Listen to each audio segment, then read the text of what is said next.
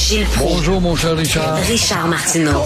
Petit lapin. La rencontre. Point à l'heure des cadeaux. Je serai pas là, là à vous flatter dans le sens du poil. Point à la ligne. C'est très important ce qu'on dit. La rencontre pro martineau Gilles Proux qui a 60 ans de carrière et un jour. Et un jour, Gilles.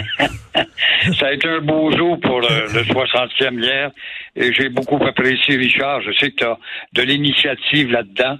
De trouver ces voix pour me rendre un hommage, été très étonné par euh, le segment de Gérald de Larose, un gars que j'admire à distance, et de voir qu'il me connaissait pas mal, passablement bien.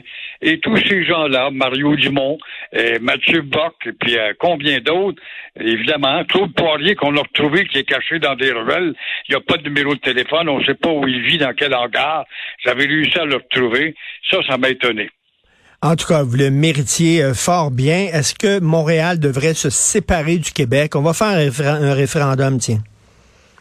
Voilà. Est-ce qu'on doit accorder le divorce à Montréal pour qu'elle se sépare du Québec de se demander un observateur averti, un dénommé Richard, et qui, euh, euh, un Richard que tu connais bien. Oui. Moi, je dis au contraire, c'est à Québec, et c'est ça, Québec n'a pas de couilles, c'est à Québec de faire preuve d'autorité et de rappeler que la ville, la ville est une création de Québec. Montréal se prend pour un gouvernement. Montréal n'est pas un gouvernement, c'est une administration. Toutes les municipalités, les villes sont des créations de Québec. Et tout ça, ça a été constitué par l'acte de 1867. Montréal, la broyarde, qu'elle braille ou pas, fait partie du territoire intouchable du Québec. Que euh, Québec, par son ministère, c'est là qu'on a manqué avec les nouvelles générations, que Québec a manqué avec son ministère de l'Éducation, euh, qui n'a pas notamment d'histoire à enseigner. Alors, c'était le ministère de l'Éducation le plus médiocre qu'on a depuis une trentaine d'années. Alors, a jamais formé sa jeunesse montréalaise euh, sans connaître, savoir qui était dans la dimension historique de Montréal. Pensez-vous qu'un jeune imbécile qui euh, va grandir dans l'imbécilité, bien sûr, pourra savoir qui a fondé et à quel prix, à quel sacrifice cette ville dans laquelle on se trouve? Tout est là. Est-ce qu'on connaît vraiment Maisonneuve, Jeanne Marc et tous ces gens qui ont façonné Montréal?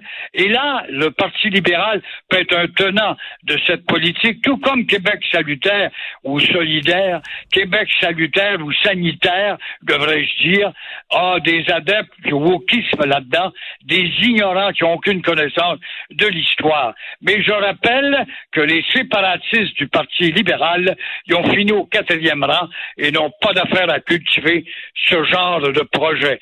C'est à Legault de faire preuve d'autorité. Mais ça, j'en doute. On l'a vu hier. Ça fait à peine 45 minutes qu'il est élu. Ben oui. Il y a déjà eu une première pleine, une première gifle en pleine figure sans que rien ne se passe. Ben justement, il y a eu une mornif. Le Trudeau, il dit, il vous en aura pas de nouveaux pouvoirs. Fait que là, on va faire quoi, Gilles? On va faire quoi?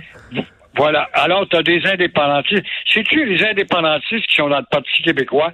Ça me fait penser, fait penser justement à la réforme de Martin Luther, qui va venir contester l'autorité outrecuidante du temps du Vatican.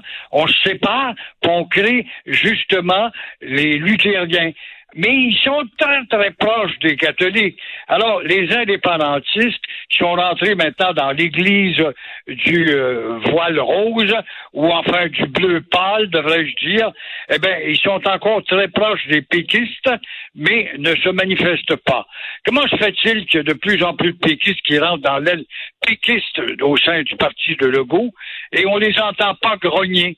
Alors, est-ce que c'est la, la, la, consigne du silence imposée par Mmh. Legault? Legault qui n'a pas d'autorité, mais il y en aurait auprès de ses membres qui vont suivre comme des petits moutons au nom de leur caisse, au nom de leur euh, pension à venir, au bout de deux mandats. Si c'est ça, c'est dangereux. Si ça, ça, c'est négligé.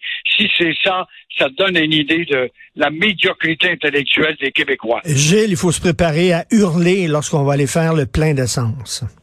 Avec le froid qui s'en vient et on sourdine, on n'a pas vu passer ça, cette couleuvre qui nous est passée entre les dents.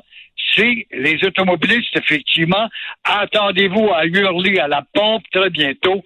Le PEP, le Club des producteurs de pétrole, avec Moscou, qui est un grand producteur, et puis avec, euh, évidemment, le Venezuela, s'apprête à produire moins de pétrole pour faire monter le prix. Ce qui fait l'affaire à Moscou, parce que ça rapporte évidemment des deniers rapidement et euh, Poutine a tellement besoin d'argent pour refinancer, peut-être à remettre sur pied son armée, qui est une armée de pape molle et une armée de réservistes qui a jamais fait la preuve qu'elle était comparable à l'armée de l'époque de l'URSS, pas capable de battre un petit pays comme l'Ukraine. Alors bravo pour l'Ukraine, mais l'Ukraine est alimentée quand même par des arsenaux français, britanniques et américains, ne l'oublions pas.